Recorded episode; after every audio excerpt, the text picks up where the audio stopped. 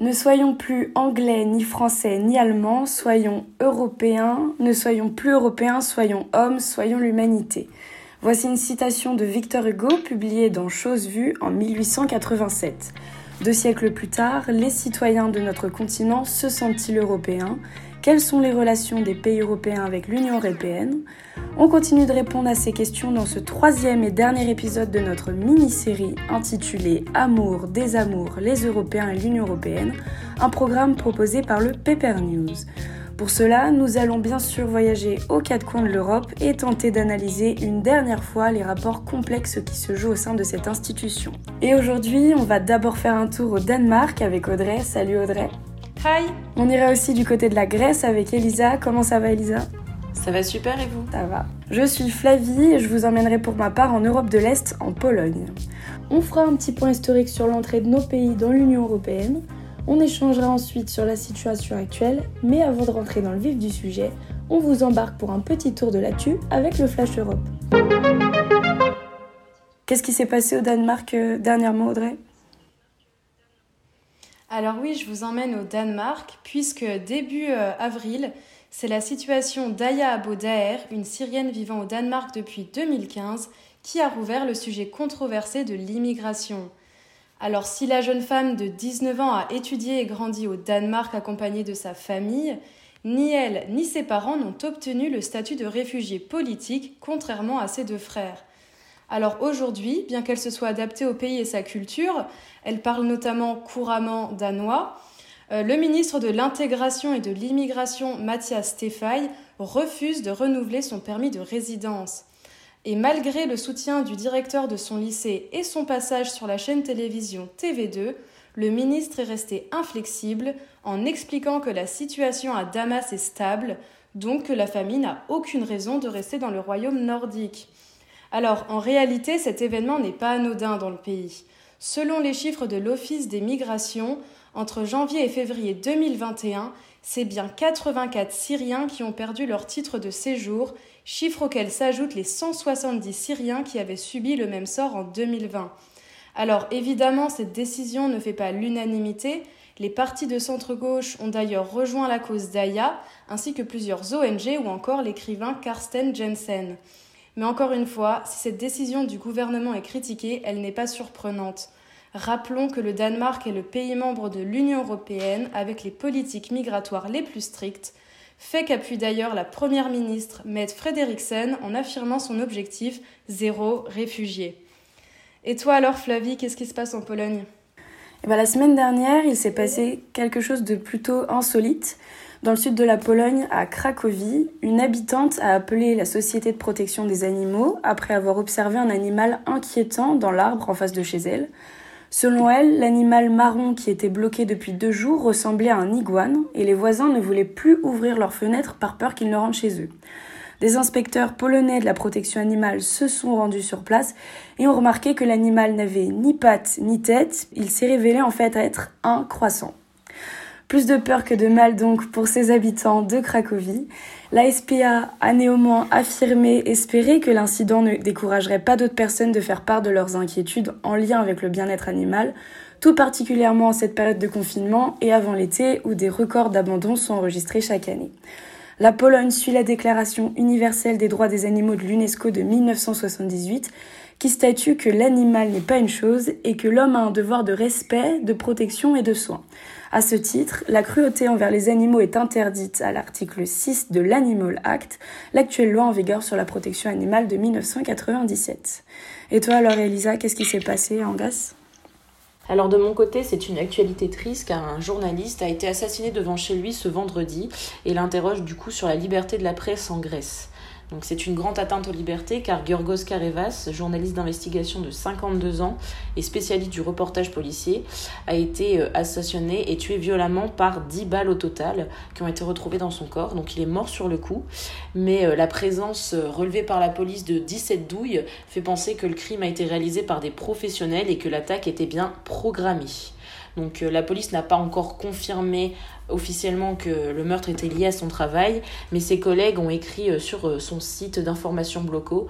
Certains ont choisi de le réduire au silence et de l'empêcher avec des balles d'écrire ses articles. Donc c'est effectivement euh, le meurtre de Giorgo Carevas qui travaille sur plusieurs affaires sensibles qui inquiètent. Il était notamment à l'origine de l'arrestation de Dimitris Lignadis, qui était l'ancien directeur du théâtre national grec, qui a été accusé d'agression sexuelle sur mineurs, ou qui travaillait également sur la protection policière démesurée du présentateur de télévision Ménios Fourturtis, qui avait des fortes ambitions politiques et qui était en lien étroit avec le parti au pouvoir Nouvelle Démocratie. Il recevrait aussi également des, subventions fréquentes pour son émission. Et donc, du coup, Gurgos Carvas, qui enquêtait régulièrement sur la corruption chez les hauts responsables dans la police, euh, inquiète sur euh, l'assassinat de celui-ci. Alors, on, rappelle que la Grèce est 65e euh, au classement mondial de la liberté de la presse en 2020, qui a un score faible pour un pays de l'Union européenne, qui, à titre comparatif, la France est 34e. Donc, Reporter, Reporters sans frontières nous indique que la situation en Grèce s'est détériorée depuis plusieurs années et euh, comme vous le savez, les médias télévisés ont été soumis directement au bureau du Premier ministre et on peut contester euh, plusieurs cas de censure. Avant d'échanger ensemble, on vous propose un petit retour historique. Quand vos pays sont-ils rentrés dans l'Union européenne? Audrey? Alors, euh, le Danemark a rejoint la CEE e en 1973, mais euh, cette décision, elle a été prise pour suivre le Royaume-Uni, qui, comme on sait, essayait déjà d'entrer dans l'organisation depuis quelques années.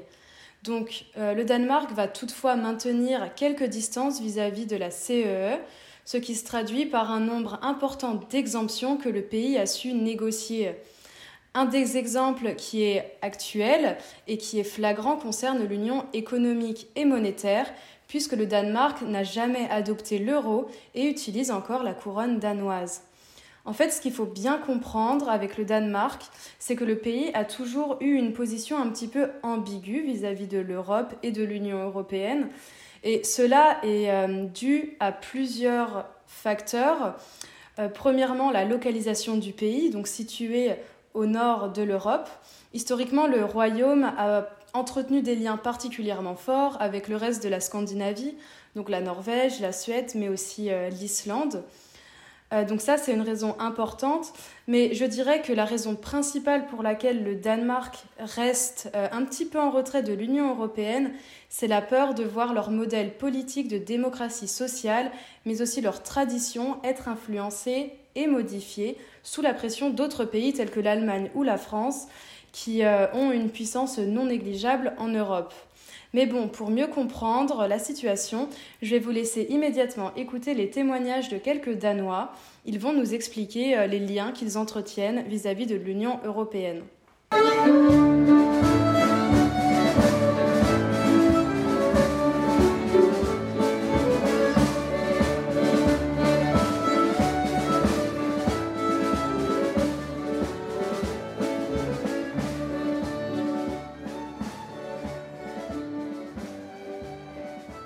Comment est-ce que l'Union européenne impacte ton quotidien? Il y a des lois au Danemark qui sont imposées par l'Union européenne aussi. Mais je dirais, quotidien, quotidien, ça ne m'impacte pas du tout. Je ne pense pas avoir remarqué un impact particulier de l'Union européenne dans ma vie, mais je sais qu'elle est là quand j'y pense parce que je peux faire du shopping sur Internet, je peux voyager sans visa. Aussi, je sais que beaucoup de politiques au Danemark sont influencées par l'Union européenne. Ce n'est pas quelque chose dont je suis consciente dans ma vie quotidienne, même si je sais que des choses se passent. Est-ce que tu te sens plus européen ou danois? Danois, 100%. Donc quand même euh, un citoyen de l'Europe, mais, mais, mais danois. Parce que bah déjà j'ai grandi au Danemark et quand on est au Danemark, on n'a pas grand-chose à faire avec l'Union européenne. Déjà, on n'a pas l'euro. C'est que quand on voyage qu'on se rend compte qu'on fait partie de l'Union européenne parce qu'on peut voyager facilement dans tous les pays. Si on parle de géographie, je pense que je suis une citoyenne européenne, mais séparément de l'Union européenne, plus par rapport au continent. Mais je sais qu'en dehors du continent, il y a des coutumes qu'on partage, des vues sur la vie qui sont similaires, on peut interagir. Mais selon um, moi, il y a quand même différentes caractéristiques entre les pays européens et les autres. D'accord. Et est-ce que tu penses que le Danemark devrait sortir de l'Union européenne ou pas? Bah non, je pense pas. Parce que c'est, je pense que l'Union européenne, c'est, c'est une bonne euh, organisation qui sert à, tout le monde. Parce que, parce que comme ça, ça nous rend plus proches. Parce que comme ça, on a plus de choses en commun et, et ça, ça donne la possibilité, par exemple, pour, comme toi, faire Erasmus ou faire des choses comme ça, pour qu'on se parle et pour qu'on s'apprend à se connaître et tout ça.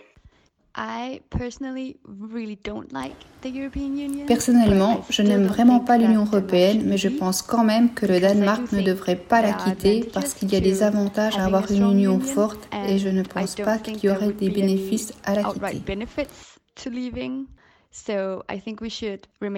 Donc, je pense qu'on devrait définitivement rester dans l'Union européenne. Mais j'espère qu'un jour dans le futur, ils réformeront l'organisation pour la rendre plus transparente, moins élitiste, faire en sorte que les gens qui y travaillent soient conscients de la vie normale de la population sur le continent. Je pense qu'il y a beaucoup de politiciens internationaux qui sont en quelque sorte séparés de la vie des gens normaux. Et toi, Flavie, alors, euh, quels sont les liens qu'entretiennent euh, les Polonais et la Pologne et quelle est l'histoire de la Pologne avec euh, l'Union européenne? Pour comprendre l'histoire de la Pologne avec l'Union européenne, il faut remonter près de 30 ans auparavant, dès l'annonce de la chute du régime communiste, période où la vocation européenne du pays s'est exprimée pour la première fois. En 1988, la Pologne noue des relations diplomatiques avec la communauté économique européenne, cela marque le début d'une négociation sur l'accord de commerce et de coopération économique. Trois ans plus tard, en 1991, la Pologne fonde, avec la Hongrie et la Tchécoslovaquie, le groupe de Visegrad. Celui-ci doit leur permettre d'adopter des positions communes afin d'obtenir plus de poids au sein des décisions européennes. Le pays formule sa demande d'adhésion en 1994. Les négociations officielles débutent en 1998. Les 7 et 8 juin 2003 a lieu en Pologne le référendum d'adhésion à l'Union européenne. Le oui l'a emporté. Avec son entrée dans l'Union européenne le 1er mai 2004 et son adhésion à l'OTAN en 1999, la Pologne atteint son objectif prioritaire d'intégration dans les structures euro-atlantiques. Le pays s'est engagé à adopter la monnaie unique, mais aucune date limite n'a été fixée. Ils ne veulent pas changer pour l'instant pour l'euro tant que leur économie ne sera pas aussi performante que celle de l'Allemagne. Au niveau politique, le pays s'affirme petit à petit comme un acteur important en Europe. Son influence grandissante dans les affaires européennes se ressent notamment lors de la révolution orange en Ukraine fin 2004. Néanmoins, la Pologne entretient des relations difficiles avec les institutions européennes depuis la nouvelle victoire du parti Droit et Justice, ouvertement eurosceptique aux élections législatives de novembre 2015. Alors qu'en pensent les, Polonais? Est-ce qu'ils se sentent européens? Eh bien, on leur a demandé.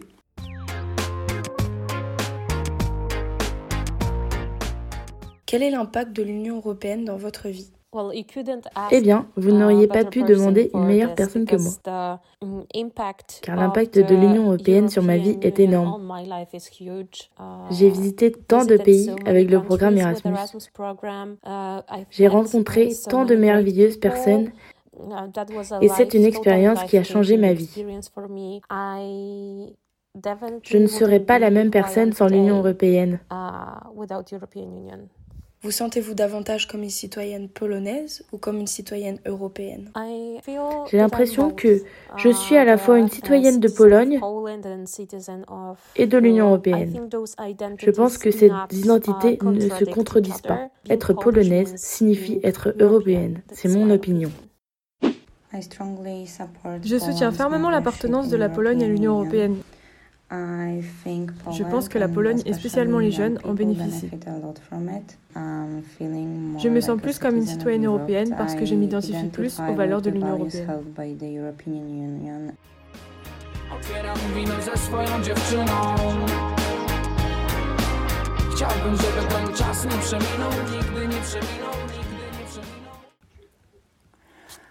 Et toi alors Elisa, quelle est l'histoire de la Grèce? Alors du côté de la Grèce, celle-ci a déposé euh, sa candidature à la CE en juin 1975. Donc c'était surtout pour euh, développer son économie et euh, consolider sa démocratie après la longue période de la dictature des colonels, mais aussi également pour s'ancrer à l'ouest et s'affranchir de, de la tutelle américaine.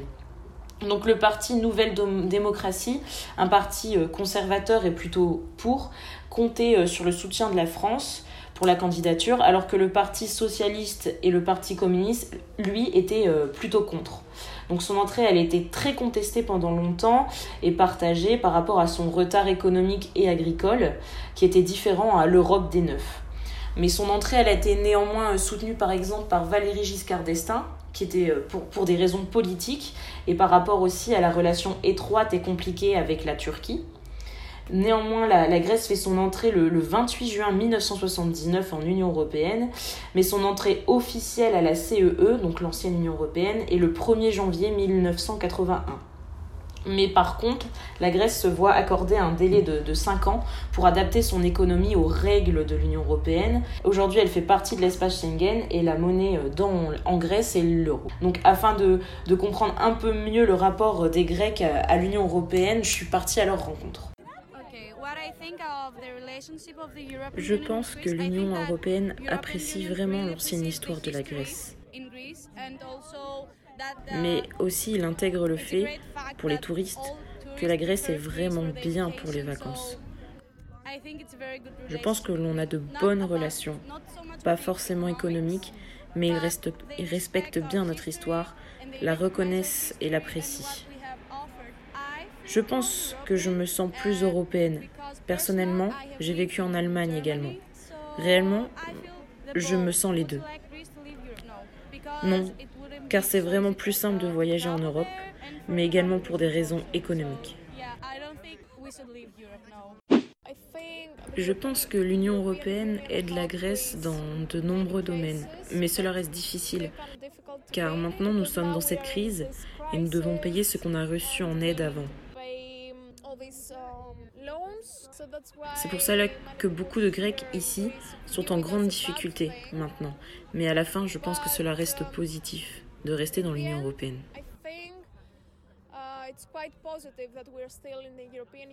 Il y a plein de programmes auxquels nous participons, que l'on nous propose, donc oui.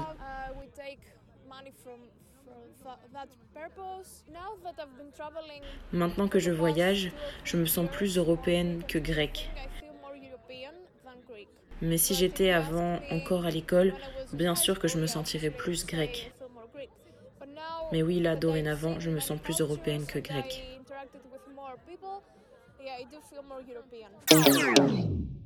Du coup, les filles, de votre côté, comment vous ressentez le rapport de l'Union européenne à votre pays? Moi, j'ai l'impression que la Pologne entretient une relation euh, assez conflictuelle avec l'Union européenne. Ce qui est paradoxal, c'est que plus elle essaye de prendre du pouvoir, bah, plus elle rentre en conflit. Par exemple, la Pologne et l'Union européenne se disputent sur euh, de nombreux sujets tels que les droits des LGBTQI+, euh, l'indépendance des médias ou encore la situation des migrants. Dernièrement, leur veto au budget de l'Union européenne et au plan de relance de la pandémie. La Pologne et la Hongrie ont conduit l'Union européenne dans l'une des pires impasses depuis des années. Donc c'est un peu compliqué, mais ça, je pense que c'est le, le gouvernement Polonais, eux, ils sentent, euh, je dirais qu'ils sentent en sécurité dans l'Union européenne. Ils ont encore un peu peur de la Russie, donc euh, l'Europe, c'est une sorte de protection pour eux. Vous, qu'est-ce que vous en pensez? Euh, moi, c'est un petit peu différent. Je pense pas qu'il y ait un euroscepticisme particulier au Danemark. On peut voir que les relations entre les Danois et l'Union européenne, elle s'est quand même détendue au fil des années. Si au début, quand ils sont entrés dans l'Union européenne, en tout cas dans la CEE, e, effectivement, euh, la majorité des partis politiques et des Danois étaient contre bah, le fait d'entrer dans l'organisation par peur, comme je l'ai dit précédemment, de perdre de l'autonomie, de perdre leur système politique, etc. Maintenant, c'est un petit peu différent, mais euh, mais y a effectivement il y a encore euh, des réticences en ce qui concerne le volet politique de l'Union européenne. Ils préfèrent garder leur euh, leur distance. Par contre, on peut voir que le Danemark c'est pas un, un membre particulièrement puissant de l'Union européenne, comme je l'ai dit précédemment, ils gardent un petit peu leur distance. C'est un pays qui reste excentré. C'est un petit pays aussi qui a une population qui est seulement de 6 millions d'habitants. Donc disons qu'ils n'ont pas le même poids au sein de l'organisation que euh, l'Allemagne par exemple. Et toi euh, Elisa? Alors moi c'est un peu compliqué également aussi, euh, notamment depuis la, la, crise de 2004 en Grèce qui a eu vraiment un grand impact à la fois sur la Grèce elle-même et sur l'Union européenne. Euh, donc l'UE bien sûr a été d'une grande aide car elle a fourni euh, des crédits et, euh, également le FMI. par exemple, en tout ils ont fourni 110 milliards d'euros alors que la dette de la Grèce était de 350 milliards d'euros. Donc on sent que le pays était vraiment en grande grande grande difficulté. Mais depuis, on entre dans une période un peu euh, compliquée et particulière, entre, euh, dans, surtout dans les relations entre la Grèce et l'Union européenne, et particulièrement chez les habitants en Grèce, où euh, l'euroscepticisme et le populisme anti-Union européenne gagnent vraiment du terrain. Et, et, de plus en plus sur le devant de la scène. C'est à la fois le gouvernement qui en profite et à la fois les, les, les Grecs qui n'y croient plus et qui ne connaissent pas vraiment ce qu'est l'Union européenne, en quoi elle aide, en quoi elle, euh, elle pourrait euh, leur servir. Eh ben, euh, c'est amusant que tu dis ça, Elisa, parce que quand j'ai discuté avec les Danois, il y en a un, Gustave, qui me disait, quand je lui ai posé mes questions, mais tu me demandes ça, mais moi j'en sais rien, parce que j'ai étudié peut-être les instances de l'Union européenne quand j'étais au collège, je m'en rappelle plus, je sais pas. Et donc, même si en tout cas le Danemark n'est pas du tout en conflit avec l'Union européenne, en plus c'est un pays riche, etc. Donc euh, ils n'ont pas de problème particulier. Euh, en attendant, ça reste une, une, organisation qui est très distante euh, de la population et ils se reconnaissent pas particulièrement dedans, ils la comprennent pas forcément, à part dans les exemples de la vie de tous les jours, comme pour les étudiants, la possibilité de faire Erasmus par exemple. Bah c'est là que je pense qu'il y, a un fossé entre les générations, les plus âgés qui ont peut-être connu euh, la guerre, tout ça, et puis les jeunes qui, évoluent aussi dans une, Europe, euh, une nouvelle Europe un peu plus ouverte. Moi je sais que en Pologne il y a beaucoup de conservatisme parce que le pays est encore très très attaché à la religion, et les jeunes ont, ont envie de s'éloigner un peu de ça, et avec euh, l'Union européenne, je pense que ça peut les aider. Bah, tu vois, de mon côté, c'est limite le contraire. Euh, quand je parle à des jeunes, je me rends compte que, contrairement à moi, petite française euh, qui profite du programme Erasmus euh, grâce à l'Union européenne, n'ont pas le même rapport à l'Union européenne et, les voient un peu comme, comme des profiteurs et, des, et comme, on va dire, un, un, peu une, une organisation qu'ils ont dit Ok, on était là pour vous aider en 2004, maintenant vous vous débrouillez, on vous laisse seul et on vous juge. Et vraiment, les Grecs, ils sont touchés dans leur honneur par les critiques et euh, les analyses qu'ils reçoivent de la presse étrangère. Et euh, en plus, ils ont de plus en plus de, de, budgétaires, de réformes qui leur sont imposées et euh, qui frappent pas forcément ceux, les responsables de, de, cette crise. Et ça les touche fortement et des fois, ils se posent vraiment la question est-ce que si on était en dehors de l'Union européenne, ce serait pas mieux pour nous? Moi, c'est un, un, discours que j'ai pas du tout entendu au Danemark. Alors effectivement, j'ai déjà entendu euh, des Danois expliquer que euh, l'Union européenne, c'est très bureaucratique, c'est très euh, difficile d'accès, on ne connaît pas très bien et du coup, on ne comprend pas trop ce qui se passe et que ça serait plus, plus intéressant d'avoir plus de transparence. Mais par contre, j'ai jamais entendu de discours anti-Union européenne, en tout cas autour des personnes que j'ai pu côtoyer. Est-ce que vous pensez que le pays dans lequel vous vous trouvez pourrait un jour sortir de l'Union européenne? Euh, Personnellement, non, pas du tout. Comme je l'ai dit avant, maintenant, c'est plus la question, euh, en tout cas au Danemark. Euh, ils sont d'ailleurs aussi entrés dans l'espace Schengen en 2001. si au départ, ils avaient rejeté le traité de Maastricht en, en 92 en, en, référendum, ils ont quand même fini par rejoindre l'Union européenne après. Il y a vraiment eu un changement de mentalité concernant l'Union européenne à partir du, euh, de la fin du XXe siècle. Et maintenant, l'Union européenne a quand même un, un grand rôle euh, pour le Danemark, notamment si on regarde euh, les échanges. On peut voir que 61% des exports du Danemark se fait au sein de l'Union européenne et 60 70% pardon, des imports du Danemark proviennent également de pays faisant partie de l'Union européenne. Donc maintenant, c'est les pays membres de l'Union européenne sont euh, des partenaires commerciaux très importants pour le pays. Je ne vois pas euh, quel intérêt aurait le Danemark à, vouloir sortir de l'Union européenne. Moi, de mon côté, je pense qu'il voudrait sortir, en tout cas la population grecque euh, voudraient sortir de l'Union européenne, mais ils ne peuvent pas, car ils sont encore trop dépendants euh, de l'Union européenne.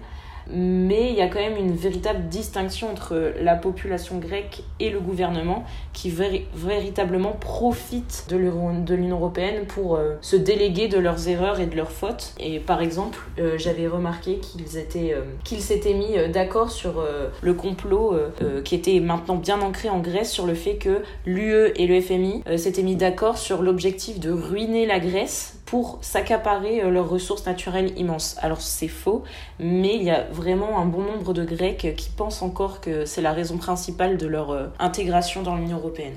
Et aussi, il y a une véritable distinction entre les pays eux-mêmes de l'Union européenne parce que, par exemple, euh, en Grèce, on adore les Français.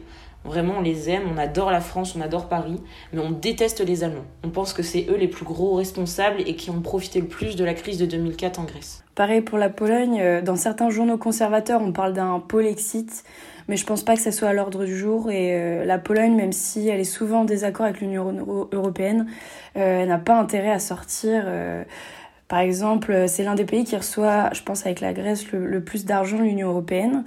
Et par exemple, ce qui m'a frappé quand je suis arrivée en Pologne, c'est qu'il y a énormément de panneaux sur le bord de la route pour indiquer que tel bâtiment, tel parc a été financé par l'Union européenne. Et je pense que la Pologne aurait trop à perdre à sortir. Merci d'avoir suivi cet épisode de 4 coins de l'Europe. C'est la fin de notre mini-série consacrée à l'Union européenne, mais on se retrouve dans deux semaines pour débattre et échanger sur un tout nouveau sujet d'actualité. À bientôt!